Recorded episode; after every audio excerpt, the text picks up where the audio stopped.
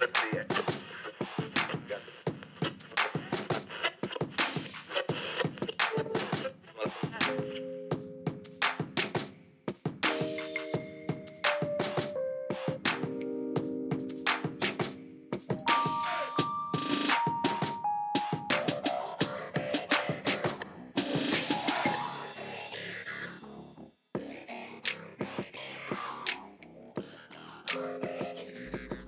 Bonjour et bonjour et bienvenue dans ce nouvel épisode de Recosic saison 2.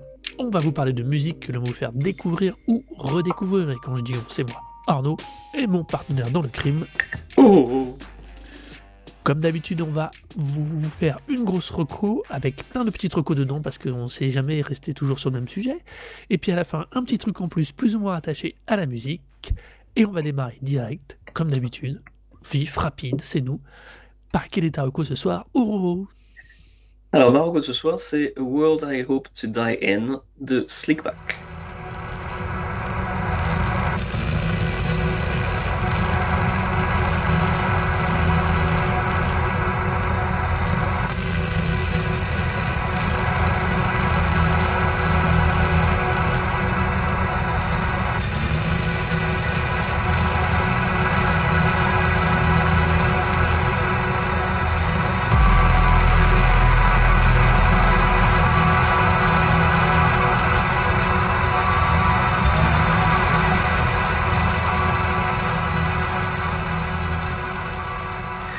Slickback, c'est euh, de son vrai nom, c'est Freddy and Joe. C'est un producteur de musique électronique qui vient du Kenya, qui vit actuellement en Pologne.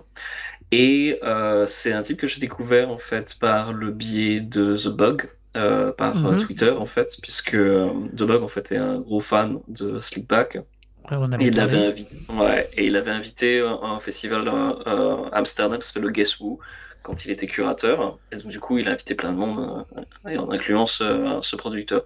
Donc, c'est un type qui est, euh, en fait, qui, dans son, c'est un, jeune- en fait, il s'est mis assez récemment à la, à la, production, même s'il est extrêmement productif. Euh, il s'est lancé très rapidement dans, dans, dans, la création, et en fait, il a immédiatement trouvé, enfin, assez vite, en fait, trouvé une, une, une touche personnelle. C'est un type dont le, le style, en fait, entre le grime, la techno, ce qu'on appelle le footwork, c'est-à-dire des, euh, un style de techno, en fait, euh, qui est euh, très basé sur une rythmique assez, assez légère et complexe. Et en revanche, son album dont on va parler ce soir, c'est un album qui, alors déjà, qui a été composé en hommage à son père hein, et qui est sorti le jour de l'anniversaire de, des 24 ans du producteur et qui commémorait donc le, en fait, le premier jour où il a rencontré son père, en fait, à sa naissance. Et c'est un album qui est très différent, même s'il y a des éléments un peu euh, électroniques, euh, grime, euh, dansant dedans. C'est quand même un album beaucoup plus ambiant, euh, plus orienté drone, mais qui a en commun avec son l'ouest de son travail le fait qu'il y a un énorme travail sur les basses. Et c'est déjà un disque que je quand je voulais en parler, je voulais aussi mettre l'accent sur le fait que, contrairement à des disques dont on a pu parler précédemment, je me souviens qu'on avait eu cette conversation, par exemple, parlant de Linga, Ignota, euh, on avait parlé du fait que euh, c'était important, enfin, c'est pas très important, en fait, d'écouter sur n'importe quel support, en fait, que, voilà, la qualité sonore euh, était pas nécessairement important, l'important c'était vraiment juste d'écouter le disque et puis de se faire une idée. Là, pour le coup, j'aurais tendance à dire que si vous écoutez ça, mettez, mettez-vous sur quelque chose qui a des bonnes basses, en fait, parce que pour le coup, vous allez euh, sinon manquer euh, 90% du boulot. C'est euh, un disque qui, je trouve, travaille beaucoup sur la physicalité euh, du, du son. Donc, euh, y a, on, capte beaucoup plus de choses en augmentant, en augmentant le volume. Et euh, rien qu'en fait, en, en ressentant en fait la, manière dont, le, dont les basses ont été mis ensemble, comment les, les nappes de son ont été assemblées. Euh, c'est un disque qui est très, euh, très intimiste et euh, qui en fait fonctionne vraiment comme une sorte de BO. Donc je sais pas toi comment tu l'as l'as perçu, euh, Euh, connaissant pas nécessairement le travail du type. hein. Alors, comme d'habitude, j'essaie toujours de me faire une écoute sans savoir, parce que je trouve que c'est important, vu la manière qu'on, pour moi de- d'apprécier le truc. Alors là, je dois t'avouer que ça a été un poil. je, c'était, ça m'a énormément surpris, parce que je m'attendais pas à ça. Parce, mais je pense qu'en plus, c'est quelque chose à écouter dans les bonnes conditions, comme tu dis. C'est, il faut se le mettre dans l'oreille, il faut savoir ce que tu vas écouter pour le coup, c'est mieux. Parce que moi, je t'avais qu'au début, je me suis vraiment dit, mais putain, c'est ouah, c'est quand même bien. Là, on est dans le rugueux, là, on est dans le dur. Mais je suis incapable. Je peux. c'est-. Je dis même, mais c'est c'est vraiment. Enfin, c'est très, très, c'est très, très ciselé. Tu, tu, tu sens le travail d'orfèvre. Même si moi, c'est le genre de joaillerie. Là, ça, je, je suis pas client du tout, parce que on est trop. C'est trop. euh, c'est trop. euh, je sais pas comment dire. euh, C'est trop dense. c'est trop, ça fait un peu, un- par moments j'ai l'impression que euh, ça va trop loin dans la volonté de rechercher plus une sonorité qu'une harmonie. Je sais Oui, pas je si je suis clair. Non, mais je pense que c'est effectivement aussi le principe. hein, euh, Et, euh, effectivement, il y a de ça. hein. Et c'est du coup, il y a des moments, il y a des séquences dans les morceaux que je vais adorer, et tout de suite après, il va refoutre, il va rajouter, rechanger un truc, reciseler la chose différemment, et je vais plus du tout être client. Euh, c'est un peu des morceaux d'ascenseur émotionnel, mais au final, j'arrive pas à rester scotché dans une même émotion, dans une même dynamique ou dans une même énergie. Et du coup, euh, non, vraiment, je- j'ai pas, j'ai pas accroché. Ouais, Euh, mais je, je- je peux te c'est pas évident du tout. mais hein, c'est extrêmement intéressant à écouter. Euh, vraiment, c'est, euh, c'est, c'est- Je suis content de l'avoir écouté. Je le réécouterai pas, c'est clair. C'est clair, parce que euh, je l'ai entendu, je, sais à quoi ça ressemble. Je, maintenant, je le saurai quand on me parlera de lui, que, qui sait ce qu'il fait. Mais là, Alors, c'est pas forcément super important ce qu'il fait hein, en même Alors temps. oui, si justement tu le assez différent. moi, je serais sur cette référence-là parce que du coup, j'ai pas écouté autre chose de lui. J'ai pas euh, pris le temps, honnêtement. Et, euh, et du coup, je, je sais pas. Je, si tu veux, il y a un moment, ça m'a aussi fait penser à de la musique euh, contemporaine des années euh, 80, euh, dans le sens où je me suis dit, mais est-ce qu'il compose ou est-ce que juste. Avec ce type de sonorité, je me pose toujours la question. Quand on n'a pas une ligne de rythmique, on va dire, euh, habituelle, simple, au moins pour te, pour te reposer, pour te replacer dessus, toi, je me demande toujours si vraiment la personne, le, DJ, le compositeur, le ce que tu veux, il, a, il est pas juste d'un seul coup, au moment où c'est parti dans son truc à lui et euh, encore pire que le free jazz, du coup, tu es complètement perdu si t'as pas toutes les clés pour comprendre sa démarche. Alors, bah, pour le coup, moi, j'ai peut-être plus l'habitude d'écouter ce genre de sonorité. Euh, Ouais. je rapprocherais assez en fait de ce qu'il fait, à, enfin en tout cas sur ce disque, à- au travail de Ben Frost, euh, Kelly Malone, donc qui est une artiste qui travaille sur le sur le drone et avec des instruments avant, euh, Tim Ecker, hein, qui est, qui est un Mhm. artiste ambiant, ou euh, des projets en fait de, de BO alternatives comme euh, Kevin Richard Martin, en fait, bah, The Bug, Ouais. quand il, il travaille dans des BO alternatives, ça, ça, quand- il y a un peu de ressemblance à ça. Ou alors en fait un type qui fait, enfin deux types qui font de la techno industrielle mais qui ont un nom imprononçable, mais donc si vous tapez sur Google, généralement, auto- l'autocomplete vous aide, puisque ça se prononce, enfin ça s'écrit S-H-X-C-X-C-H-C-X-S-H. Euh, j'ai dû de parler. Voilà. Bah, de toute façon, c'est imprononçable. Enfin, si, c'est prononçable, je crois, en suédois, mais j'imagine qu'il y a une manière de le prononcer. Mais bon. De toute façon, à chaque fois que j'ai demandé à un, à un disquaire, j'arrive au, au guichet, je fais genre, vous avez des disques de S, H, X, et très très vite, ils m'ont fait genre, ah oui, non, je vois ce que tu veux dire. Oui, c'est par là-bas. Donc, euh, Tu l'as il y a pas marqué sur tout papier? Exactement. Non, non, mais à partir du moment où tu, tu sais à peu près les premières lettres, genre, genre, oui, je, vois très bien de quoi tu parles. Les types qui font chier avec leur nom à la con, là, oui, oui, très bien, ils sont pas là-bas. Mais, euh, mais donc, ouais, des, des trucs, en fait, qui sont très industriels, et très axés sur, sur, sur l'atmosphère. C'est vraiment, pour moi, un disque de, de plongée en apnée, et le, le fait que ce soit un disque qui soit en hommage à son père, en fait, il y a un élément, en fait, de, de remémoration, en fait, qui, qui, je trouvais important dans, dans le disque. T'entends parfois des, en fait, des, des cris d'enfants, par exemple, euh, de, qui sont en train de jouer sur le premier, sur le, le premier morceau. Euh, T'as euh, des, des- une voix d'adulte aussi sur le morceau Optimal.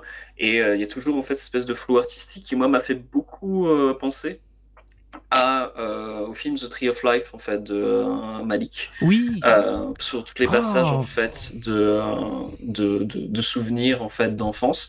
Pour moi, il y a vraiment ce- cet élément-là. T'as vraiment des, t'as une sorte de flou qui se crée parce que tu te plonges en fait dans des souvenirs et donc tout ne- ne- n'est pas facilement perceptible. L'autre comparaison que je pourrais faire avec ce, pour moi, sur ce disque, c'est euh, Marc Rothko. Donc, euh, c'est des, peintures en fait euh, d'une couleur unique, ou en tout cas de, plusieurs couleurs, mais uniquement des, des grands aplats. Et en fait, il faut vraiment se mettre devant et absorber pendant longtemps ce qu'on a en face, en face des yeux pour commencer à, à, distinguer en fait tous les coups de pinceau, les dégradés. Et pour moi, en fait, c'est vraiment ce qui, qui fait en fait le charme de ce disque, c'est que à partir du moment où tu te laisses plonger dedans, tu perçois de plus en plus de choses. Il y a un vrai travail, quand tu disais, et ce qui peut aussi c'est déroutant en fait d'être perdu en fait sans d'éléments rythmiques. Donc il y a un morceau vers la fin qui a, des, éléments plus, plus rythmiques, mais euh, globalement euh, c'est un disque effectivement dénué de, de beats quoi. Il n'y a pas de il a pas d'éléments. Euh, c'est d'ailleurs pour ça que c'est aussi un disque autoproduit, hein, enfin autoproduit mais auto-édité. C'est-à-dire que lui il a pu sortir des, des disques sur différents labels euh, pour des trucs qui sont plus orientés club, même si son style euh, passe pas forcément dans toutes les oreilles. D'ailleurs, euh, anecdote que lui-même racontait en interview, c'est que au Kenya, en fait, quand il mixait, autant à certains endroits qui sont plus orientés musique expérimentale ou voilà avant-garde, les gens font genre ok c'est cool et tout le monde danse et tout le monde se met dedans, mais il a mixé à d'autres endroits où euh, ça lui arrivait qu'on lui baisse le son progressivement pour le faire partir, ou alors qu'on lui file, il a raconté qu'on lui a déjà filé genre une clé USB avec des morceaux, en disant genre vas-y passe plutôt ça, genre, tu sais pas ce que tu fais, euh, tiens je vais te filer ça, mais le mec fait genre non non non mais je sais ce que je fais, c'est exactement volontaire, ce que je fais. voilà c'est volontaire et ouais je, je, sais que ça vous fait ça vous fait bizarre, je sais que c'est bizarre mais c'est pas mon problème. C'est super marrant que tu aies parlé de la BO de Tree of Life, enfin de, de certains designs sonores de Tree of Life parce que c'est Desplat qui l'a fait. Euh, Alexandre Desplat, et c'est quelqu'un qui est capable de faire euh, des travaux comme le pareil sur Zero Dark Thirteen, qui travaille énormément au niveau dans le style sonore, euh, aussi bien de vraiment ce qui fait vraiment un travail lui d'ambiance sonore. Et c'est vrai que pour le coup, le travail de de, de Slickback, excuse-moi, apparemment peut vraiment se rapprocher de ce point de vue-là, sauf que Desplat garde toujours un côté harmonique, un côté on va dire plus classique. Euh, il est capable en plus de, de, produire des choses extrêmement d'un classicisme retentissant et très réussi, comme ce qu'il a fait pour The Shape of Water par exemple. Mhm. Euh, et c'est par contre, il est aussi, comme je disais, sur Tree of Life ou sur Zero Dark Thirteen, il a été capable de faire du design sonore parce que je trouve qu'à ce niveau-là, on est plus proche d'un mhm. design sonore et c'est super intéressant. Il a un mhm. côté, il va, pour moi, il est, c'est un Zimmer mieux réussi encore. Tu vois, dans le style, il est capable de pousser. Euh, le côté euh, déstructuré, ambiance et non, euh, non musical, non instrumental de façon super plus intéressante et finalement de façon beaucoup plus fine que ne le fait un Zimmer, même si j'aime bien moi ce que fait un Zimmer, mais ça c'est un autre problème. Ouais, on a déjà parlé de ça. ouais, mais ça c'est un autre problème. Et euh, c'est pour ça, et c'est marrant que tu fasses la comparaison parce que finalement c'est vraiment ça. On est.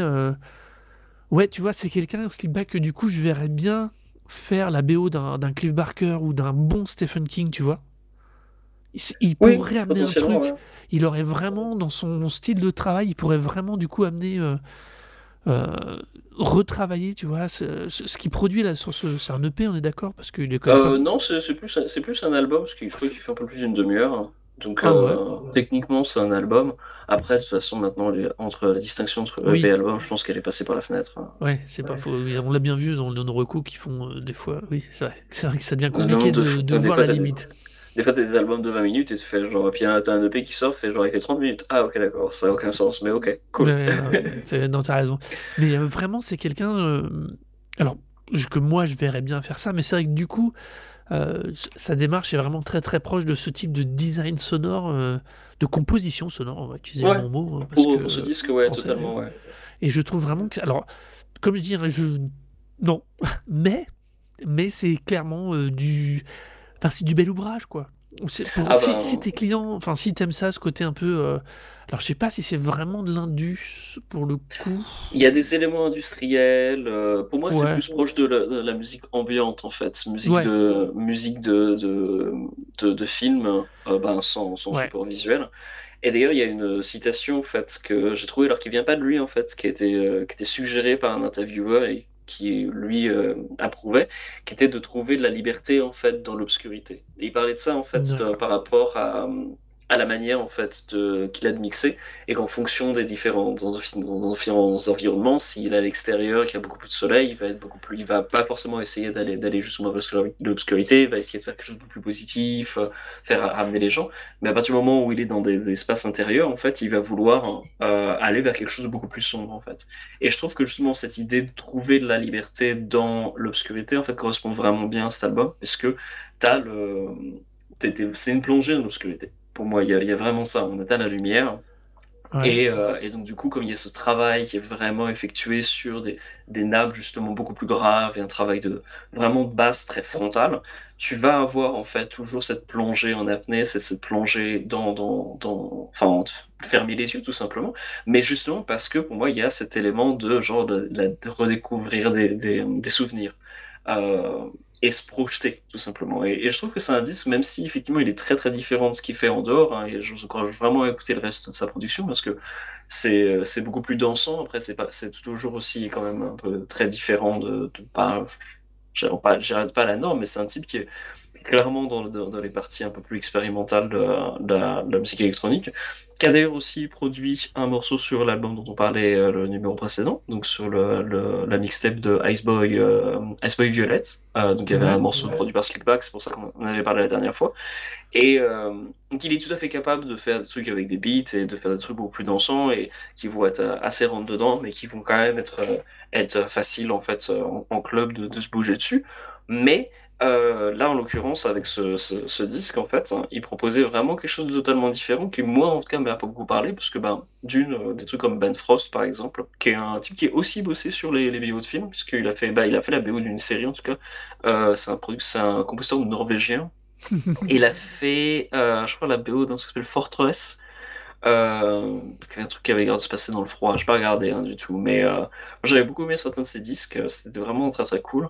Euh, Maker, pareil, c'est un type, euh, pour l'avoir vu en concert à la Fondation Quartier il y a plus de 10 ans maintenant, mais c'était vraiment le genre de truc, tu t'assois par terre et puis tu, euh, tu fermes les yeux. Quoi. Il n'y avait, avait, rien à regarder, quoi. C'était juste un qui bougeait des boutons, mais une fois que tu fermais les yeux, bah, tu voyais euh, l'océan, tu voyais beaucoup plus de choses, quoi.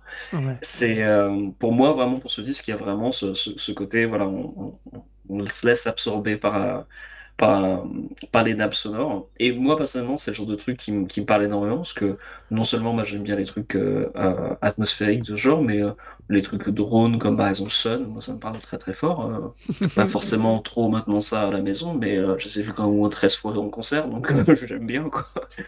Ah, moi, je que je suis un peu d'accord avec toi, mais on en revient à ce que je disais dès le départ, c'est que je me demande.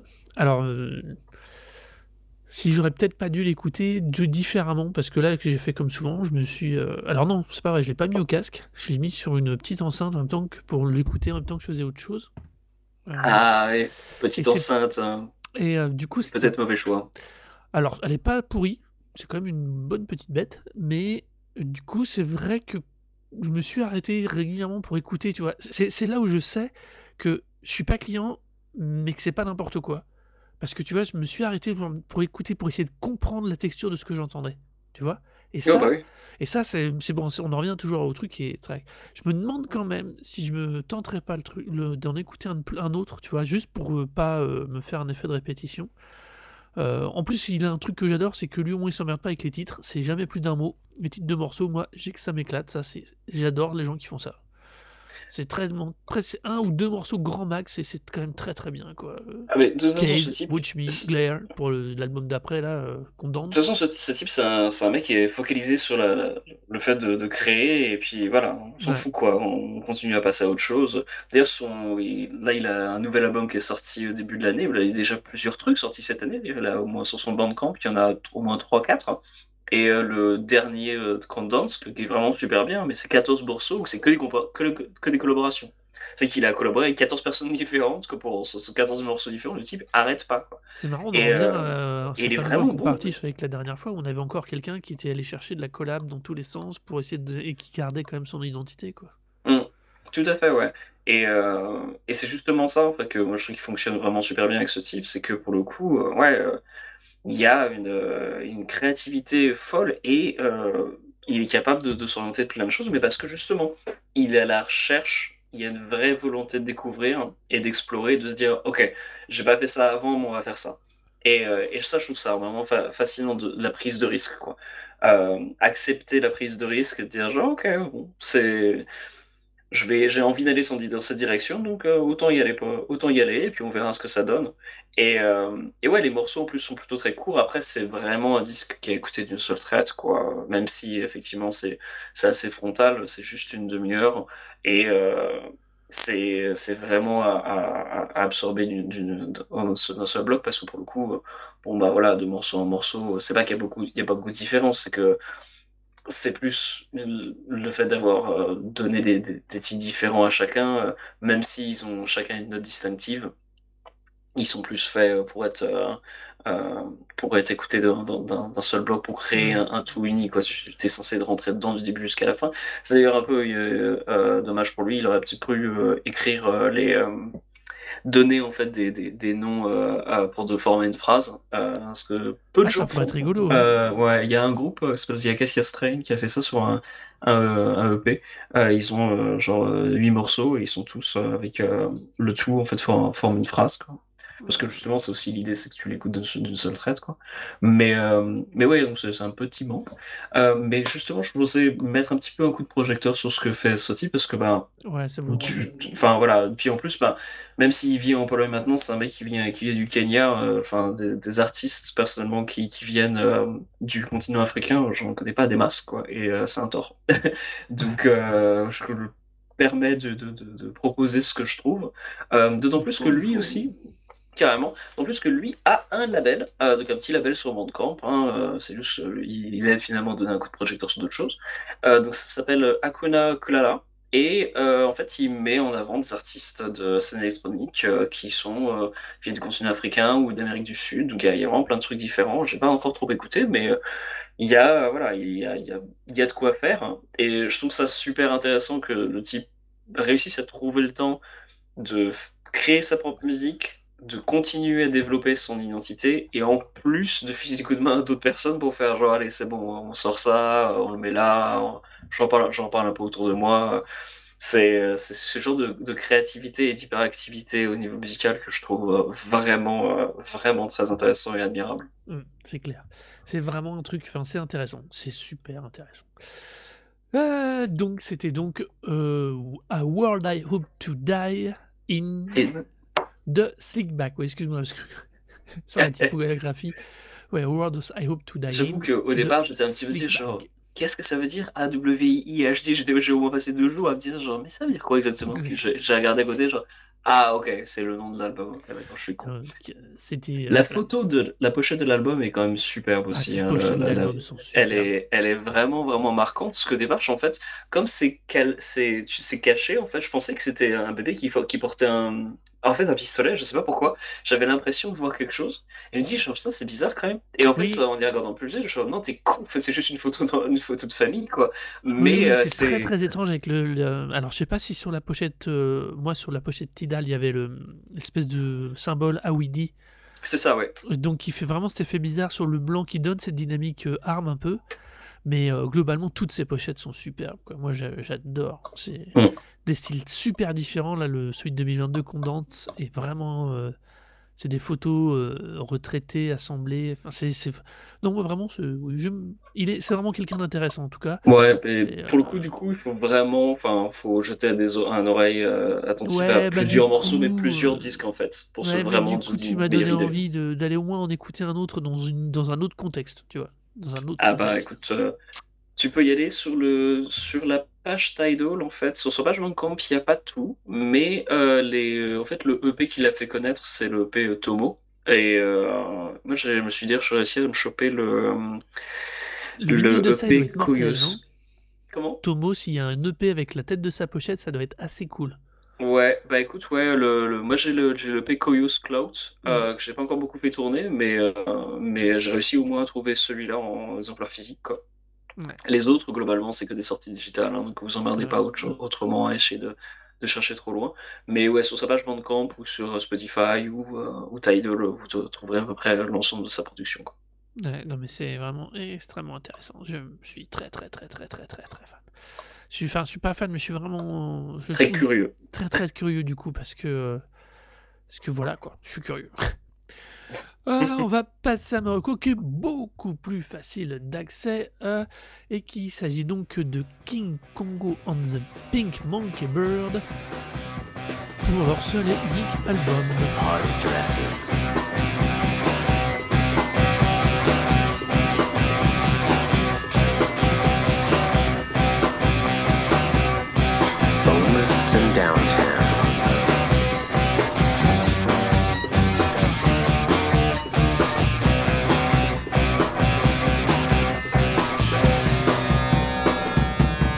Como se llama?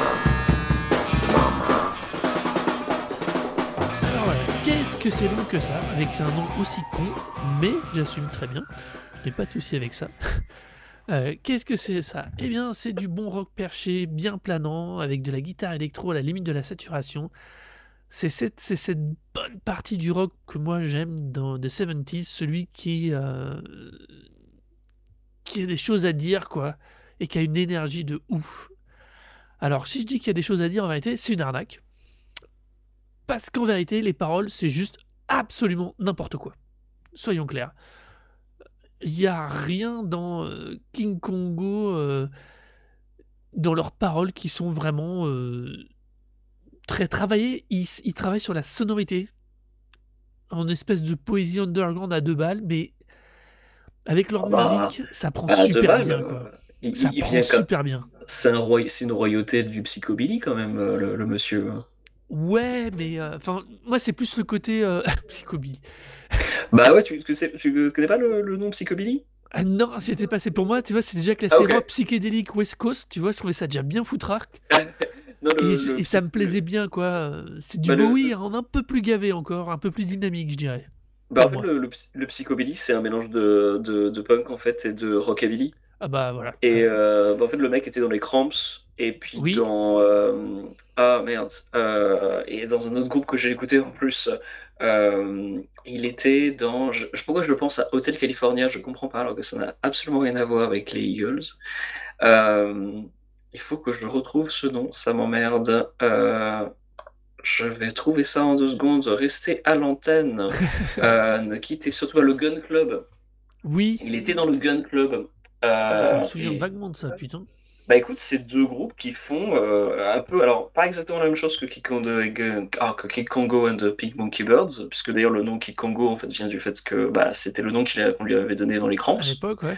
Ouais, et euh, donc c'est plus un type qui vient des Cramps que de, de- du Gun Club, mais les deux groupes en fait ont en commun de faire en fait ce espèce de mélange de punk et de, euh, enfin de punk à l'ancienne, hein, de, et de, de, de rockabilly. Donc euh, il y a, il y a ce, alors je trouve que Kid Congo c'est beaucoup plus blues que Ouais, il y a un côté plus psyché, euh, Ouais. plus rock, euh, vraiment euh, rockabilly, je trouve. Voilà, mais le, les, les paroles non sensiques, tout ça, ça, ça c'est clairement dans la continuité. Enfin, les Ouais. Cramps, euh, c'est voilà, I was a teenage werewolf. euh, c'est pas, c'est pas des, des grands morceaux. Human Fly, euh, dans mes souvenirs, les paroles sont aussi un petit peu ouf. D'ailleurs, le premier album, quand même, le, le- le titre de l'album, j'ai trouvé euh, Songs the Lord Taught Us. les, Ouais, les ch- ouais. les chansons que le, le Seigneur nous a appris. Moi, j'adore. Alors, ce que il y a vraiment, on va retomber sur, euh, de toute façon, euh, sur les trucs qui font que, que moi j'ai tendance à. Alors, quoi, c'est l'énergie, quoi. Le, le, ces gens ont un putain de plaisir à, à faire de la musique, à la partager, et, euh, et je trouve ça super cool, quoi. Il existe un live d'eux qui s'appelle Live at the Third Man Records. Euh, si t'as l'occasion, euh, il y a deux morceaux, malheureusement, c'est d'une tristesse à mourir.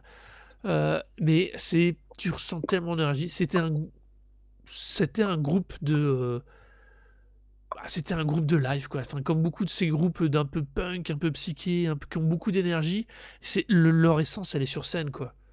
Ah bah, de euh, toute façon, de toute façon, c'est des, c'est des groupes qui sont faits pour improviser un peu euh, et pour, euh, pour euh, étoffer chaque fois les morceaux avec euh, des solos différents et autres, quoi. Donc, euh, Ouais, mais c'est euh, du coup, voilà, je, je, je suis tombé là-dessus par le blog qui s'appelle Another Whiskey Monsieur Bikowski, qu'il passait en reco. Et du coup, je l'avais noté depuis euh, quelques semaines de côté. ou Que, quelques semaines, attends, je te dis ça, mais à mon avis, c'est même plus longtemps que quelques semaines.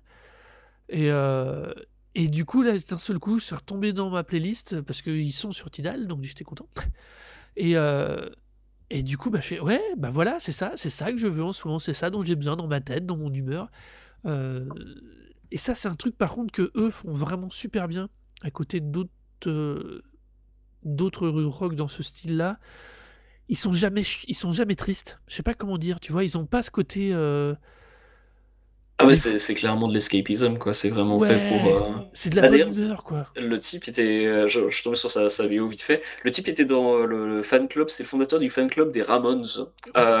Il est le pré il était pardon, il était président du fan club des Ramones en 76 et bon, les Ramones en termes de punk rock, punk qui, ne Oui. parle pas de de choses, très, comment dire? Très sérieuses. Voilà, c'est clairement le le groupe, le meilleur groupe pour ça et heu, en revanche, il a fait 2 ans, heu, dans le groupe de Nick Cave aussi, heu, ça, je pense que c'est parce qu'il devait, être, une accointance, heu, parce que Nick Cave était aussi dans un groupe de punk, bah, à ses débuts, à The Birthday Oui, Party. on avait parlé il y a quelque Mais temps. bon, c'est c'était c'était c'était une autre ambiance. Ce que je me souviens, The Birthday Party, c'était beaucoup plus psychotique, mais c'était cool. Oui, c'est le bon mot, psychotique.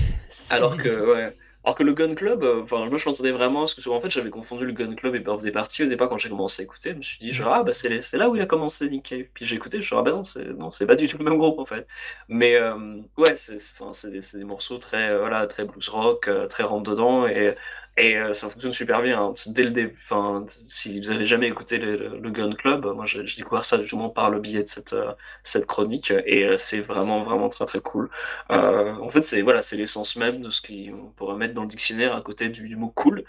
Tu écoutes, heu, les Cramps ou heu, le Gun Club, tu genre: «Ah bah, voilà, c'est ça c'est ça être cool», dans le sens, heu, rock, rock Ouais. du terme. C'est exactement, le le son auquel tu peux attendre, qui va te permettre d'arriver au bar avec tes tes lunettes noires et de de pas passer pour un crétin d'assumer tes choix vestimentaires, discutables ou pas. Ou mais discu discutable, pas mais pas mais bon, mais ouais, tu tu c'est, enfin, je trouve qu'ils ont il y a il y a ils ont toujours la bonne énergie, tu vois? Et c'est un truc ils ils virent pas dans le tristoun. C'est un peu des fois ce que j'ai tendance à re à reprocher à des fois à ce côté, heu, surtout le le côté, heu, les par le te dis, moi, j'étais plutôt resté sur l'appellation rock psychédélique West Coast. J'aime bien ce côté West Coast, mais le côté West Coast, des fois, il vire un peu dans au côté mou et puis on manque d'énergie, puis Bah, machin, puis ils perdent trop ouais, truc et eux, ils perdent pas leur énergie, quoi et ça, ouais. bien, quoi. Psyché, c'est c'est généralement, voilà, on s'est fumé on s'est fumé plusieurs joints et puis on va on va partir très, très, très, très, très loin, quoi. Ouais, Alors que ça là, et justement, c'est un peu plus focalisé, quoi. C'est comme si c'est plus nerveux, quoi. Ouais, je pense qu'ils sont plus sous LSD que sous fumette, eux, pour être garder Oui, il y a il y a des chances, ouais. C'est plus on pas est plus dans ce côté-là du rock psyché. ça aide pas forcément la connectivité, mais bon, c'est, heu Ça aide pas à finir vieux aussi en général, mais ça, c'est Voilà. problème. Mais Dans le. LSD, ça peut encore aller. Il y a pas il y a il y a pire. Il y a des y a eu pire. Ren rendons quand même à César ce qu'a qu'était César, le LSD, il y a eu bien pire. Oui, Heu, c'est pas faux. mais en tout cas, heu, je je remarquerai quand même qu'il y a un petit lien avec, heu, la chronique précédente, puisqu'il y a quand même un morceau un peu électronique, heu, donc le morceau Why Hurt. Ouais. Je pour le coup, j'ai fait genre: «Ah bah tiens, moi, il y a quand même un un petit raccord». Mais bon, ça, quand même, musicalement, ça a rien à voir avec Slickback, hein. C'est vraiment juste un très, très léger, très, très léger lien. Mais hem, mais ouais, j'ai pris un super bon moment l'é Allô? Je t'entends plus. vraiment daté, quoi. Mais que c'est mon mais ouais, casque? ça ça fonctionne super bien. Je me demande, en fait, si c'est lui qui écrit les morceaux ou si juste c'est la voix et puis, il laisse, les autres un peu broder. Alors j'ai pour le coup, j'ai pas trouvé grand chose, mais j'ai l'impression que c'est une il doit écrire pas mal de trucs, mais heu, ils doivent être d'un moment ou un autre dans une forme un peu collective de de finalisation, tu vois? Genre il arrive avec une première idée, heu et puis une fois qu'ils ont affiné, ils Mmh. ils ils affinent ensemble, tu vois? Ils polissent le le truc ensemble, je sais pas comment dire ça. J'ai l'impression c'est une impression, hein, parce qu'honnêtement, j'ai rien trouvé sur leur méthode de travail.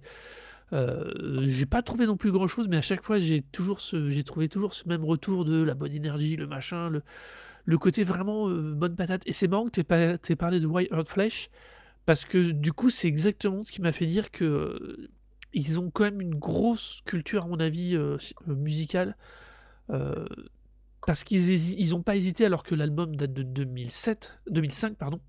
C'est Philosophy and Underwear, celui dont je parle et et ils ont une vraie capacité de de de de vraiment de produire quelque chose qui est vraiment, heu, très varié. Enfin, tu- tu- ils ont une culture et du coup indirectement ils la perdent jamais. Ah oui, non, c'est très, pour le coup, euh, pour un, un groupe de, qui, est sûrement un plein groupe de branleurs, euh, pour le coup, c'est c'est quand même bien, euh, bien focalisé. Exactement, c'est du branleur, branleur professionnel, c'est- monsieur. C'est du branleur Et compétent. euh, voilà, on, on- on- on- fait du rock à la con Voilà. et on emmerde vos De parents. qualité. On le fait avec sérieux 100% du début punk. du soir au matin. Euh, Mais on le fait bien. Et- Ah, ça, exactement. Alors en revanche, sur euh, Tidal, il n'y a, que, cet album avec euh, un EP. En revanche, ils ont sorti plein de trucs, mais alors sur un label qui s'appelle In the Red Ouais. Recordings euh, et qui, donc, du coup, a l'air de sortir plein de choses, mais pas nécessairement le mettre sur, sur le stream de streaming. En revanche, j'ai remarqué que, euh, parce qu'on parle pas de, de, de ça, mais on n'a pas mentionné ce nom, mais en fait, que Ouais. sur ce même label, tu avais John Spencer, du John Spencer Blues Explosion, euh, qui est aussi une grande référence euh, du rockabilly moderne. Euh, donc de base, ça fait bien longtemps qu'il est là. Moi, je sais pas ce qu'il a fait récemment, d'ailleurs, John Spencer. Mais euh, si vous, vous l'avez, euh, si vous aimez ce genre de choses, ou si vous aimez John Spencer, je pense que vous aimerez ça. Mais si vous aimez ça, vous devriez, je pense, écouter The John Spencer Blues Explosion, parce que c'était quand même euh, très très cool dans mes souvenirs. Exactement. Et ben voilà, une fois de plus, une deuxième reco au passage. Euh, Euh, c'est cool. Blues Explosion. C'est marrant, ça me dit que c'est Bell Bottom. Euh, ben non, c'est le nom du groupe. C'est ça, c'est leur morceau le plus connu. Ouais, ouais. John Euh, Blues ouais. Explosion, c'est le nom du groupe. Mais le morceau le plus connu, c'est Bell Bottoms, non? Oui, il y a des- il y a de fortes chances. Oui, ouais, c'est pour ça, le parce que je crois qu'il a servi Je de pense BO bien. sur un Je film. serais pas surpris du tout que ce Ouais, soit non, mais quelque oui, oui, chose c'est qui ouais, c'est était mis par ouais, c'est Tarantino, à mon avis. Ouais, bah il était sur, euh, il est sur, euh, Ouais, ouais, ils sont bah, sur la BO de j'ai Baby la même Driver. vibe, donc ça doit être dans ce coin-là, parce Euh, que... euh, mais... Ouais, mais euh, curieusement parce que, Bah, ouais, ah, bah bah voilà, non, ouais, c'est parce que Baby pour le Driver, coup, alors. euh, j'aurais, enfin, C'est j'aurais parce été pas que j'ai revu surpris récemment, que en plus. Tarantino ça aurait été pareil. Bah il Voilà a, pourquoi il- celui-là ça est draine un dans paquet mes de oreilles trucs, aussi, euh, voilà. la, la scène rock Ouais, ouais. blues Et américaine. donc voilà, euh, il y en a, il y a un c'était... paquet, paquet de groupes et ben, tous ces noms-là, euh, forcément, c'est des, c'est des trucs euh, plutôt, plutôt valables. quoi.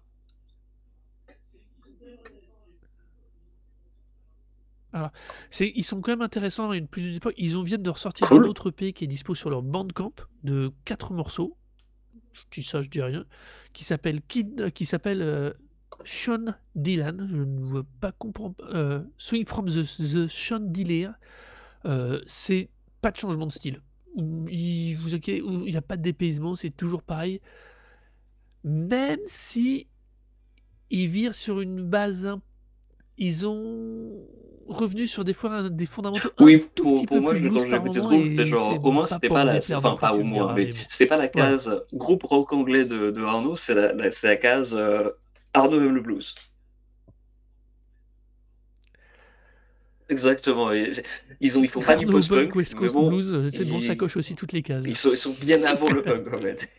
Ils sont très, très, très punk en fait. Non, non, mais quand même, faut pas On déconner. pourrait, hein, on pourrait. Ça, va tout le temps revenir. mettre Ça des va groupes revenir. euh, de punk, mais j'en ai d'autres en stock.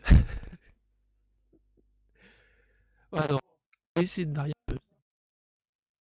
Bon, euh, Ah, va- Arnaud, tu m'entends? Merde. Hello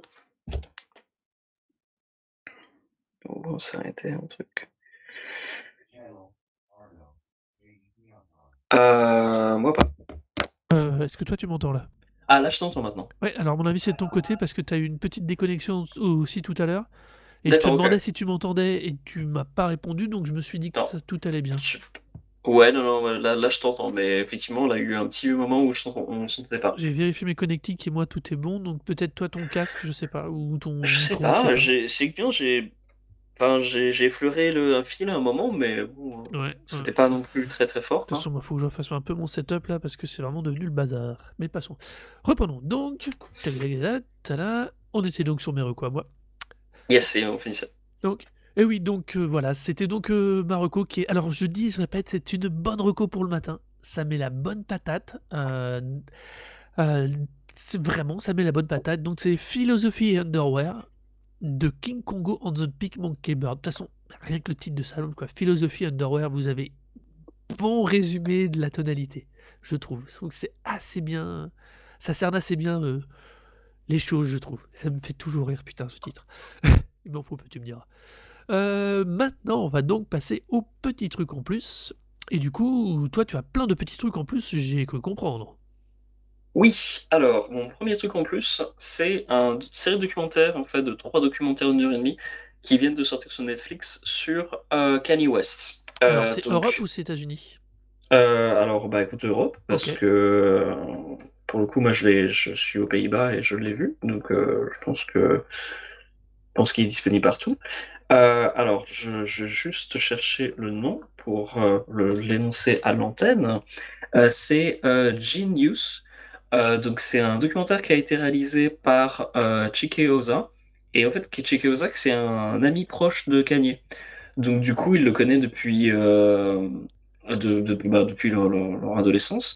Alors, pardon. Euh, c'est Chike Oza est un des réalisateurs, mais c'est Kudi en fait, qui est un des, des plus gros, euh, qui est le, le type en fait qui s'exprime le plus à la caméra. Donc c'est plus Coody qui, qui intervient sur le, sur, le documentaire, donc qui est un ami d'enfance de Kanye. Depuis, bah, il était genre, euh, lui il avait 24 ans et Kanye avait 17 ans. Et en fait, il l'a découvert, il l'a rencontré pour la première fois lors d'une d'une soirée euh, parce que euh, il commençait en fait une sorte de, de, de chaîne, ça s'appelle- Channel Zero, donc en Ouais. référence à, la, à Amos Public Enemy, et euh, qui était censé mettre en valeur des, des, des, des rappeurs en fait euh, du le côté de Chicago. Et euh, en fait, ils sont, sympathisés, ils sont devenus potes, et en fait, il a commencé à, à, à tourner autour et à, à filmer en fait Kanye d'une manière, d'une manière régulière, parce qu'il a vu tout de suite qu'il y avait un énorme talent sur ce mec. Il disait genre putain, mais je, je, veux, je veux suivre ce type. Et en fait, donc du coup, on suit Kanye de ses 17 ans jusqu'à tout récemment. C'est-à-dire qu'il y a un Ah. moment en fait vers le les années récentes en fait où ils se parlent plus, mais euh, pendant très longtemps en fait ils ont été, euh, enfin il était euh, vraiment un, un proche intime de, de, de Kanye West. Et en fait le documentaire du coup avec le commentaire, avec le, le, le commentaire donc de Cody en fait retrace euh, le, le développement en tant qu'artiste et les, les difficultés que Kanye West a pu rencontrer déjà pour se faire reconnaître parce que au départ il était connu comme étant producteur et puis il voulait être producteur et rappeur. Et euh, quand il, même quand il a commencé à signer son premier deal, quand il a signé son premier deal avec euh, euh, Rockefeller, donc le, label de Jay-Z, euh, on lui a dit genre écoute c'est gentil mais tu veux nous faire de la prod parce que ton truc de rappeur, enfin on n'y croit pas quoi.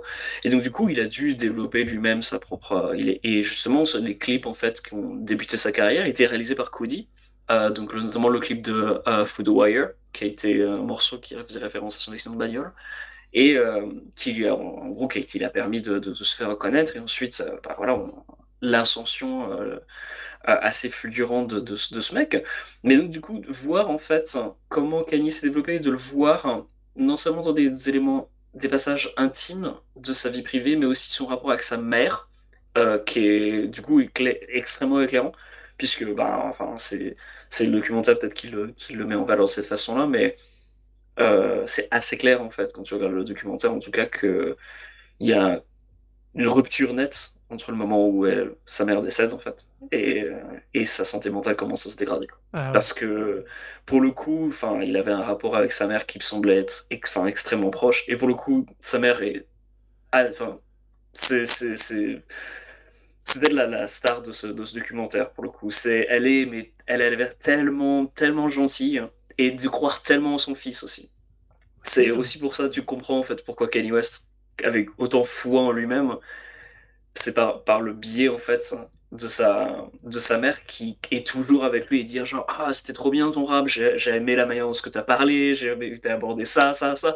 Genre jamais tes parents ils écoutent autant avec autant d'attention ce que tu fais pour te donner des conseils et dire genre ouais c'est vachement bien ce que t'as fait, tu devrais trop, euh, trop développer ton, ton travail dans cette direction. Enfin c'est c'est vraiment fascinant de, de, voir en fait comment euh, ce type Mais personnellement, je suis pas du tout fan de Kanye West. J'aime vite fait un ou deux albums et euh, plutôt quelques morceaux, mais sans plus.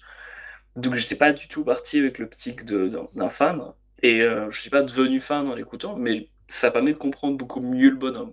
Alors après, c'est quand même une heure et demie fois trois. Ouais. Donc faut vouloir regarder ça. Mais euh, c'est vraiment un documentaire vraiment fascinant. Euh, toi particulièrement, je te conseille vraiment de, de, regarder au moins le premier, puisque c'est vraiment une plongée dans le rap des années 90. Et à mon avis, tu vas, tu vas passer un très bon moment à revoir en fait des, figures de l'époque, à voir l'envers du décor, euh, revoir des événements marquants de cette période, euh, l'atmosphère, la créativité qu'il pouvait y avoir à, ce moment-là.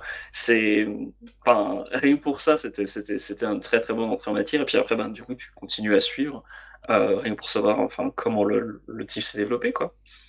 Parce que mine de rien, le, c'est vraiment, enfin, la, la manière de réaliser Mhm. mais, mais tellement bout à bout en fait des éléments de, de filmer sur le, sur le vif en fait, euh, puisque bah voilà, c'est un pote quoi, il était, il était juste à côté de lui et à suivre dans, dans tout ce qu'il a pu, tout ce qu'il a pu faire pendant une longue période. Et, euh, et donc du coup en fait ça, c'est, vraiment une rentrée totalement dans, l'univers du, euh, de, ce mec quoi, et dans l'univers de, Kanye West. Et euh, pour le coup, c'est, enfin, je pense que c'était de la meilleure façon qu'on a pu pour comprendre un peu le type. Après, c'est aussi un très bon documentaire sur la santé mentale, euh, surtout vers la fin, puisque ben, même s'il y a des prémices de, ce qu'on peut voir maintenant de, sur la dégradation de la santé mentale de Kanye West, pour le coup, c'est vers la fin, ça devient vraiment difficile. Et tu sens que voilà, c'est un, un grand cri en fait euh, de, de la part du réalisateur envers son, son pote, de dire euh, écoute, on est là pour toi, on est là pour te soutenir, mais il faut que tu réussisses à trouver une sorte de forme de contrôle.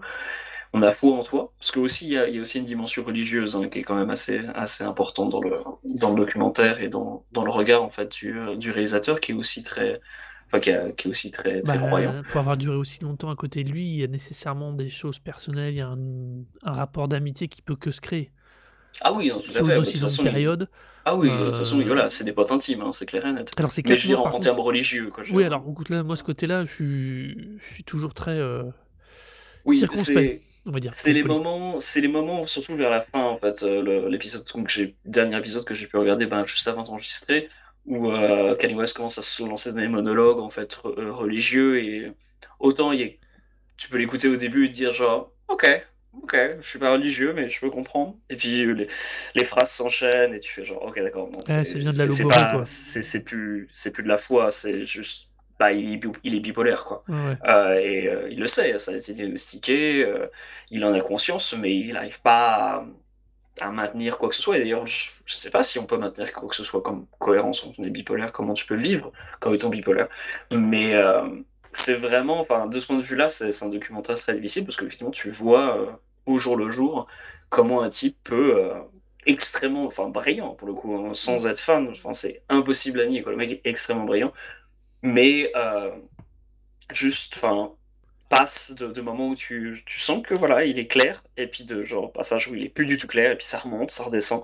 C'est une constante, euh, c'est les montagnes russes, quoi. Et euh, en soi, le documentaire le, le, le montre, euh, enfin, malheureusement, très très bien, quoi. Ça, ça, Donc, euh, Tu vois, tu pas du tout client de sa zik, mais je trouve toujours extrêmement intéressant du coup de voir cette partie-là parce que ça a un impact sur sa productivité, ça a une réflexion sur sa créativité et moi je suis, je suis toujours fasciné particulièrement en musique par, le, par ça parce que euh, j'ai, c'est un des trucs qui me fascine le plus autour de la musique au sens très très large et des créateurs de musique parce que, ou même audio, moi j'ai pas du tout cette capacité à me projeter dans une forme de création, à anticiper euh, musicalement les choses. Euh, autant visuellement, j'ai aucun problème par contre. Chacun son truc, hein, mais autant, Mhm. c'est- et bah, c'est pour ça que ça me fascine parce que ça me semble totalement immatériel. euh, encore plus qu'un moins de- qu'une imaginaire euh, visuel, tu vois. Je trouve que le, le son a un côté encore plus immatériel et je trouve est encore plus un travail intellectuel et un travail sur soi pour produire certaines choses, pour arriver à, être honnête dans ce qu'on produit. Et euh, c'est pour ça, moi, je suis admiratif. Et alors, j'aime pas spécialement ce qu'il a produit à tout niveau, euh, pas spécialement. Enfin, c'est pas, il est marquant, mais il est- moi, je suis pas client. Par contre, c'est extrêmement intéressant de le voir parce qu'il devait y avoir des moments où, surtout dans les premières parties, où tu vois, et du coup, tu comprends l'évolution du personnage, tu comprends Ah oui, non, la modification de sa créativité. tu, tu le vois c'est créer aussi. intéressant, quoi. Ouais. Ah oui, tout Enfin, à fait. Tu le vois ça, c'est créer. euh, Tu, ouais, il faut, il faut vraiment le coup pour ça. Si tu veux voir quelqu'un euh, composer euh, en studio ou ailleurs, la manière dont il, il bosse, lui, pour le coup, ouais, c'est, c'est super intéressant.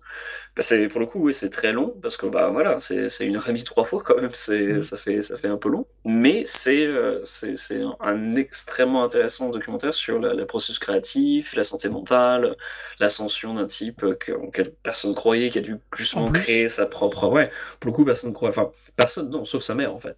Il y avait des gens autour de lui qui croyaient en lui, mais euh, au-delà même de lui-même qui croyait en lui, euh, sa mère croyait en lui. Et euh, dès le départ, c'est, enfin pour le coup, enfin le- le- toutes les, les, les scènes avec euh, tous les moments en fait avec sa mère sont, enfin d'une tendresse ahurissante parce que pour le coup, elle est, elle est admirable et adorable. Euh, et euh, ouais, c'est pour le pour le coup, c'est aussi, aussi ces moments-là qui font que le documentaire est, est très agréable à regarder. Ouais.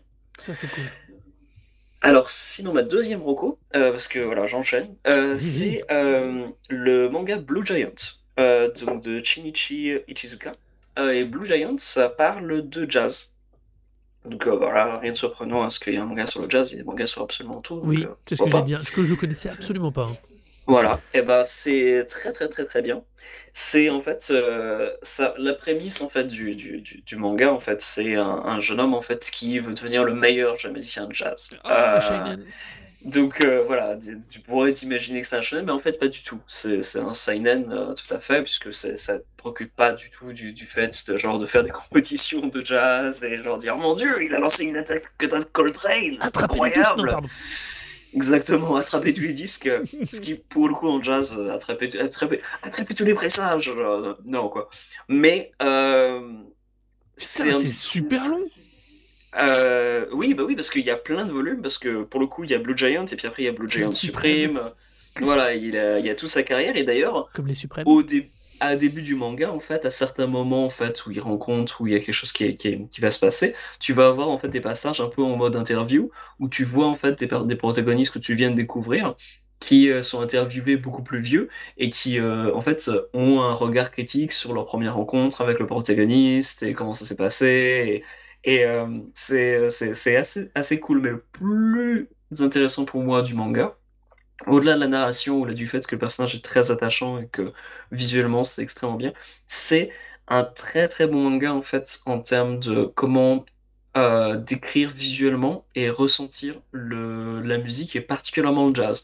Je trouve que il y a quelque chose dans euh, Blue Giant qui est vraiment crucial dans la façon dont l'auteur a représenté la, création et en, quoi le jazz, tel que lui le ressent, est euh, une musique euh, vitale. Et euh, la manière dont le, le- le personnage principal, du coup, exprime sa créativité en jouant, euh, et la, la manière dont, il a de, représenter la créativité, et je trouve mais vraiment fascinante. Euh, Il y a une énergie qui se dégage de ce manga et des, pages euh, qui est, je trouve, vraiment unique. Et tous les passages en fait où le musicien joue, t'as l'impression d'entendre en fait la musique. Malgré le fait qu'il n'y ait pas de notes ou il n'y ait aucune référence qui est donnée à, la manière dont à ce qu'il joue en termes de, de mélodie, la manière dont il joue, la manière dont il est représenté, retranscrit, mais je, je trouve à merveille la passion euh, que qu'a le, personnage et aussi l'intensité de ce qui euh, de ce qui dégage. Et euh, vraiment, je, recommande énormément ce manga pour des gens qui s'intéressent au jazz, qui aiment le jazz ou juste qui bah, ont du mal à comprendre. Euh, pourquoi le jazz c'est une musique intéressante ou pour qui, euh, qui sont totalement réfractaires? Parce que on, on se laisse facilement happer par, euh, par ça, par la, la, la passion du bonhomme, mais aussi par, euh, voilà, surtout la, la, le, la, la créativité de l'auteur et sa, sa, sa propre, euh, ouais, son propre amour pour la musique, quoi. Et euh, ça, pour le coup, pour un, pour un, un manga qui, du coup, n'a pas de musique, euh, je trouve ça vraiment fascinant et, et, euh, et exceptionnel. Non, mais je suis pas sûr. Ouais. Ce qui est marrant, c'est que tu renvoies du coup à ce qu'on parlait de la démarche créative. Euh, et que tu dis que là, c'est ce qui ressort le plus finalement du manga. C'est du coup, c'est super intéressant. Euh, par contre, euh, je vois que le dernier tome est sorti le 28 février 2022. C'est le Ah cinquième du ouais, ça, troisième ça, arc. ça continue, ouais. Bah écoute, moi je, je sais qu'en anglais, il y a les premiers volumes, il doit y en avoir 5-6, et c'est des, volumes doubles. Donc euh, pour le coup, je sais que je vais pas me passer dans une- un grand, grand investissement. Alors. Je pense que ça se trouve aussi en, forcément, forcément- je pense en bibliothèque. Donc euh, n'hésitez pas à aller euh, dans vos bibliothèques et demander s'ils les ont. Alors, Parce que pour le coup, sorti c'est en le genre français, de... sont arrêtés au tome 7. Pour l'instant, en publication française, en tome 7 du deuxième arc. Ouais. Euh, ouah, quand même. hein. Bah, c'est euh, c'est la série du un peu de niche standard quand même. hein. Euh, bah moi, enfin dans la version anglaise, c'est un volume double du coup parce que c'est volume 1 et 2 en un seul volume, donc c'est quand même assez c'est plus Ouais, épais donc en. France, ça doit être une édition assez proche des mangas originaux, comme on fait Mm. maintenant. Euh, ouais, bah du coup, alors il n'y en a pas tant que ça finalement, peut-être, parce que je bah ouais. regarde les listes. Et puis Enfin, il y a quand même comme je dis, 10, enfin, 10 mangas par arc, donc ça, on en a une trentaine, mais c'est vrai que c'est quelque chose a dont il avait l'air d'avoir pris le temps d'éditer parce que octobre 2018, février 2019, juin 2019, octobre 2019, ouais, il prend son temps pour bien. ah bah de toute façon les seinen ils ont pas le même rythme de publication, vrai. donc euh, il y a, y un peu plus de y a un peu plus de temps quoi. ouais. Ok, ouais, non, bah, voilà, c'est super encore un truc, bah du coup, il faudra que j'aille voir, c'est malin maintenant. Comme j'ai pas Ah assez de bah trucs oui. à lire. Bah, il va aller voir Ah bah ça, non. tiens. Bah non. Mais euh, allez, utilisez vos bibliothèques municipales. Ouais. Euh, à mon avis, c'est le genre de truc qui a été recommandé parce que forcément, il n'y a pas tant que ça de, de, de, de bandes dessinées sur le jazz. hein. Enfin, il y en a, hein, mais bon, il n'y en a pas énormément. Donc, à mon avis, c'est le genre de truc qui a dû ressortir très facilement des listes d'achat des bibliothécaires. Et euh, il y a de fortes chances que vous le trouviez assez facilement. Donc, si vous avez hésité à mettre de l'argent là-dedans, ce qui est bah, bien normal, quoi, bah, les bibliothèques, c'est fait aussi pour ça, quoi. Ce qui pourrait être un single aussi, le- euh, un jingle, pardon. Les bibliothèques, c'est fait aussi pour ça. Si vous voulez le sampler l'utiliser dans vos bibliothèques, euh, n'hésitez pas, hein, libre de droit.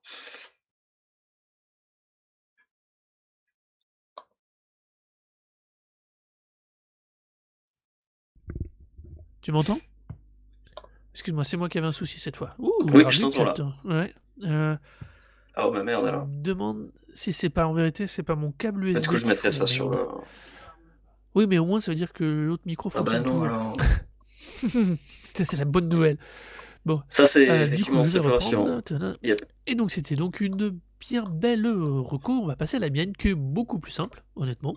Hein, on va être clair. Parce que euh, je suis toujours dans l'énergie. Tu parlais de Ah bon l'énergie qui était transmise par le manga. Bah, moi, je vais juste parler de l'énergie de Nirvana et de Kurt Cobain. Parce que je suis tombé par hasard. Enfin, par hasard. Par hasard, franchement. Sur un article de clashmusic.com qui en parlait des 10 meilleures performances live de Nirvana. Et euh, je dois avouer que j'ai passé un très bon moment à regarder ces 10 vidéos et que j'avais oublié à quel point euh, dès 92 de- ils étaient euh, enfin ils étaient ils étaient vraiment enfin dès, le départ quoi leur, énergie elle est ouf quoi Ils- ouais ils ont tourné comme Bah, des ils ont tourné malades comme des Enfin, de malades toute façon d'ailleurs hein, dès la le départ. Sten Like Teen Spirit était, avait été tourné en une prise comme un live le fameux club euh, Smile Teen Spirit pardon et, euh, et c'est vrai que Mm. ils sont euh, ils sont ouf ça m'a permis aussi de revoir qu'ils étaient passés à nulle part ailleurs en 94 et euh, j'avais complètement Oui, oublié en plus vu ça aussi, Me, ouais. qui est un de mes titres préférés hein, surtout en live et et voilà quoi, juste ça m'a permis de me replonger dans cette énergie, dans cette incroyable énergie et qui me fait toujours dire que euh, encore de nos jours ils sont. euh, Je comprends qu'il y aurait encore toute une frange de, la génération même de ma fille qui euh, qui a 15 ans trouve encore dans Nirvana et dans, dans leurs albums quelque chose de, de ouf quoi. Ah, pour moi, Kurt Cobain, c'est l'adolescence Ouais, in- in- il- incarnée dans sa voix, en tout cas. C'est euh, clairement un disque, enfin un type, si tu l'écoutes quand t'es ado, je pense que tu peux ressentir, euh, tu peux ressentir énormément de choses en commun avec ce type. Parce qu'il y a une telle fragilité, en fait, et une telle colère, euh, et en même temps une telle envie de foutre le bordel, en fait, ce qui est, euh, est contagieuse, quoi. Moi, je sais qu'à l'époque, euh, Nirvana, c'était un, un instantané. Je pense me souvenir encore la première fois où j'ai vu le, le clip de euh, Smell Like Teen Spirit à la télé, quoi. C'était c'était un Ah, instantané de marrant, ça, dire, genre, aussi je me souviens ça, ça, ça défonce, exactement de quand j'ai vu pour la première fois Smile Like Teen Spirit. C'est euh, Ouais, hein, c'est, c'est, ce, ce rythme de batterie, euh, ce de guitare, euh, c'est, ouais, cette incompréhension vis- vis-à-vis des paroles en disant genre, mania, mania, mais la genre, ça attaque défonce, mania, mania. Non, non, moi je m'en souviens, c'était, j'étais au collège, le seul pote qui avait le câble et du coup qui avait MTV, et on est tombé dessus, quoi. Et c'était juste, Ouais. on était à l'époque en plus, on commençait à bien être des, un peu en mode skater, donc cherche même pas, quoi. Le, le truc, il a tellement cartonné nos Ah cerveaux. bah, bon, parfait, c'était... passons, c'est des trucs de vieux, ça. Alors d'ailleurs, pour, euh, Ouais. Bah ouais, mais bon, ça passe encore maintenant. D'ailleurs, pour l'anecdote, j'ai vu que Ouais. euh, Kim Tae-il, donc le guitariste de Soundgarden, récemment euh, on lui avait posé la question de savoir pour, quel était pour lui le, le- enfin, pas le meilleur groupe de grunge, mais en tout cas le, le groupe qui incarnait le mieux le grunge. Et sa réponse, ça a été Modonnet, Ah ouais? euh, donc autre groupe de, de Seattle, qui est, ouais, c'est euh, c'est le pendant Ouais. le plus crasseux du rock de ouais, Seattle. c'est plutôt ça, peut-être le plus expérimental aussi. qu'au final était. Mais euh, ouais. Il manquait un truc pour moi, mais bon. euh, Enfin, je trouve. Mais c'est. Oui, mais oui, c'est logique. Bah, c'est Euh, moins, euh, moins facile d'accès, mettons, d'ailleurs, pour le coup.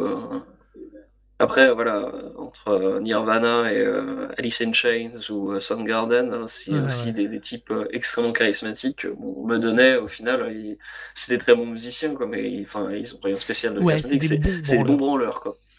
C'est et d'ailleurs, et d'ailleurs, ils sont toujours là, en fait. Au moins, ils sont ils ont résisté, ils ont, ils ont quand même, Oui, c'est ils vrai. le Ils choc, sont hein, toujours Madonna, là, oui. malgré tout. À le moment où on parlait la dernière fois justement de la mort d'un des nôtres de, de Negan, de Legan, la semaine de la dernière fois, c'est vrai que là, euh, Ouais, bah ouais. c'est vrai que là, Ah, ouais. euh, eux ils sont encore là. Mais bon,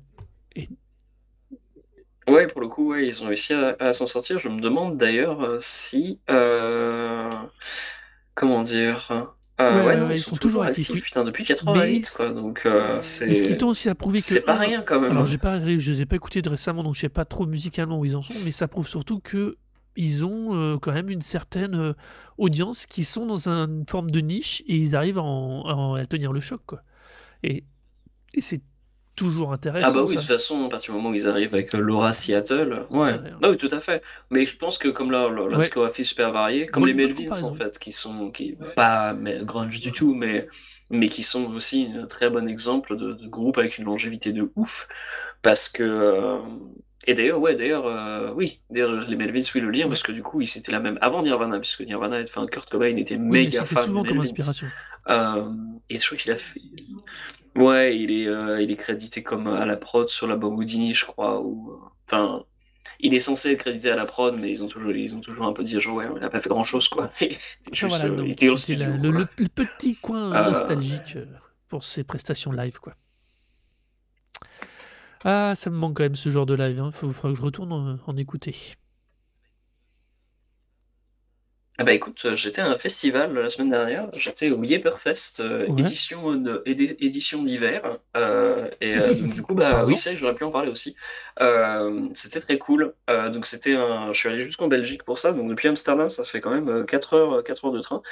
C'était quand même pas rien, euh, mais, euh, mais ça valait le coup parce que bah, j'ai passé un super moment à revoir, à revoir des groupes. Donc j'y allais pour voir euh, des potes donc, qui jouent dans le groupe Worst Doubt, qui est un groupe de hardcore français, plus euh, hardcore metal. Vraiment, vraiment, vraiment mortel. Super prestation, vraiment tout, tout trop bien et très bonne énergie. J'ai aussi pu découvrir un peu sur scène en fan le groupe Mind War, qui est un groupe belge plus hardcore à l'ancienne, mais qui, qui était aussi vraiment super énergique et vraiment très très cool. J'ai pu voir ensuite un groupe horriblement chiant euh, de... Je sais pas d'où est-ce qu'il sort je me souviens plus du nom, donc ça leur évitera de- d'en parler. Mais en revanche, les deux derniers groupes... euh, alors, dernier groupe, c'était un ce point anglais très douteux. Euh, douteux, pas, euh, bah, pas douteux au niveau politique, hein, mais, mais juste douteux sur le fait, j'étais très circonspect sur comment ils ont un tel succès puisque c'est un sorte de mélange entre euh, des, des- du chant un peu sludge et puis alors des, des éléments un peu métal, metalcore, euh, avec des moches partent partout. C'est très bizarre. Je, les, jeunes écoutent, les jeunes écoutent ça et les jeunes étaient vachement dedans et tous mes potes on était tous un peu genre. Hmm. J'ai fait écouter ça à ma partenaire en rentrant, elle a fait genre waouh, c'est euh, c'est Evanescence pour des pour, pour- pour des mecs qui se croient un peu un de la qui se prennent pour des durs. Je trouve ça très très approprié. Euh, c'est pas aussi, c'est beaucoup plus beaucoup plus saturé qu'Evanescence. hein, c'est plus ce genre. Mais euh, c'est quand même très douteux. En revanche, euh, Archangel, qui a joué avant, donc un groupe euh, de hardcore belge à l'ancienne de la scène H8000, donc euh, groupe historique de la scène hardcore belge, Euh, bah, très bonne prestation. Donc ils avaient avec eux sur scène, comme d'habitude, euh, deux membres du groupe français Angstmancher, donc qui est plus dans le doom hein, et euh, dans bah, le, le goth d'ailleurs maintenant la typo négative pour leur dernier album, très très bon d'ailleurs, mais qui sur scène du coup reviennent à leurs années hardcore puisque avant de faire du doom et du goth, c'était des gars qui venaient de la scène hardcore française parisienne en tout cas, dans le groupe Es la Guérilla.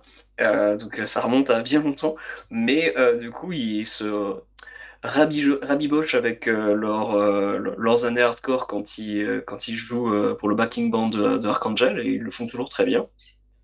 Le concert était pas genre super carré, mais il y avait une super énergie, c'était vraiment très agréable. Moi, connaissant très peu les morceaux, j'ai passé quand même un excellent moment. Et euh, petit moment euh, euh, papa, puisque le, les deux filles du batteur sont montées sur scène, ont Ouf. été amenées par le chanteur, et donc du coup sont restées sur scène. Alors ils avaient bien sûr des grosses protections auditives, hein, du, du type casse de chantier, hein, pas déconner, mais j'ai trouvé ça à la fois extrêmement mignon et touchant de dire genre oh les petits enfants ils sont là, oh, c'est trop mignon, et en même temps de me dire genre ouais mais il y a des moches, il y a des qui mochent devant des moulinets, ils sont intérêts à faire gaffe. Bon, le, le chanteur était à côté, juste, voilà, il faisait bien gaffe, donc à mon avis, quelqu'un serait monté sur scène, il lui aurait foutu, il aurait foutu des droites. Mais euh, c'était c'était très très mignon. Après, je me souviens d'une anecdote euh, qu'on m'a racontée, mais là pour le coup, c'était vraiment euh, la, la bêtise sans nom, de euh, un type qui jouait le chanteur de. C'était le groupe s'appelait Fear of Five, et le chanteur avait toujours une, une, certaine réputation plutôt agressive. Et il aurait, lors d'un concert, menacé avec une, un, un flingue les, le public de, de mocher plus fort. Donc, ce qui est quand même une menace assez, assez absurde en soi de dire genre fait- faites des moulinets sinon je vous tire dessus. Je ne comprends pas très bien la logique, mais Ou bon, à ce moment-là. lui, ça, avait l'air peut-être du sens. Mais là, du coup, de voir deux petites filles monter sur scène, genre deux petites filles de 6 ans monter sur scène, c'était un peu de dire, genre, moché pour les enfants, couleur mignon, j'étais un peu de dire, genre, je préfère ça, mais ça, moi, c'est même assez absurde aussi. Après, le mec a pas demandé de- aux, aux gens de mocher pour les enfants. Ouais. Ah, Je, je- tout de suite, ils sont pas aussi débiles que ça. C'est c'est même pas débile du tout, oui. Ouais. C'est c'est juste des papas qui font du hardcore encore maintenant. Dans le même ordre d'idée on avait parlé de The euh, dans ouais. l'épisode précédent. Juste pour info, là, pour le, là je ils nous ont, Ouais. ils ont gentiment euh, retweeté euh, notre petit euh, message, mais surtout ils sont en France à Saint-Etienne le 25 tout à fait. mars au Disorder Club. Euh, donc voilà, c'est 8 euros la place, franchement, c'est pas cher. Si, si vous êtes dans le coin, c'est l'occasion d'y aller, hein, honnêtement. Au Disorder Club donc de Saint-Etienne. Ah Et bah, après, je sais ouais. qu'ils avaient, dans le message qu'ils nous avaient envoyé, ils avaient ils nous parlaient de dates à Paris, mais j'ai pas réussi à les retenir et j'ai pas vu où elles sont. Donc, euh, si jamais je les retrouve entre temps, peut-être qu'on en reparlera, même si je pense que quand cet épisode sortira, ils seront déjà passés. Mais bon, au moins, sachez, surveillez leur page Facebook, ils produisent leur date de concert. Et c'est vrai que ça me tente bien du coup. enfin voilà. Euh, Est-ce que tu vois une autre reco, toi, à glisser, à ajouter? Euh, J'ai des piles de disques à côté moi, tu veux que je regarde? Voilà, donc c'est la fin de notre épisode. On espère qu'il vous aura plu ou pas. Euh, N'oubliez pas que vous pouvez donc retrouver nos recos de playlist sur Tidal et encore sur Spotify. On les met à jour autant que rapidement possible. Euh, vous pouvez aussi venir nous dire ce que vous avez pensé de cet épisode sur notre Twitter de Recozic, R-E-K-O-Z-I-K. Ou si vous pensez que c'est moi qui, arrête de qui devrait arrêter de recommander que du punk ou du rock psyché, c'est sur A-R-N-O-D-O-U-C-E-T sur Twitter. Et euh, si vous voulez que j'arrête de mettre de la musique expérimentale et que je revienne à des trucs un peu plus, euh, un peu plus abordables, vous pouvez m'en parler sur HORORO ou euh, aller voir l'électronique de Dell Distortion. Il y a aussi des trucs tout à fait abordables et différents dessus. Voilà, on espère que vous faites attention à vous parce que surtout si vous êtes en France, c'est un peu le bazar. Soyez prudents, écoutez de la bonne musique et prenez soin de vous. Bisous, à bientôt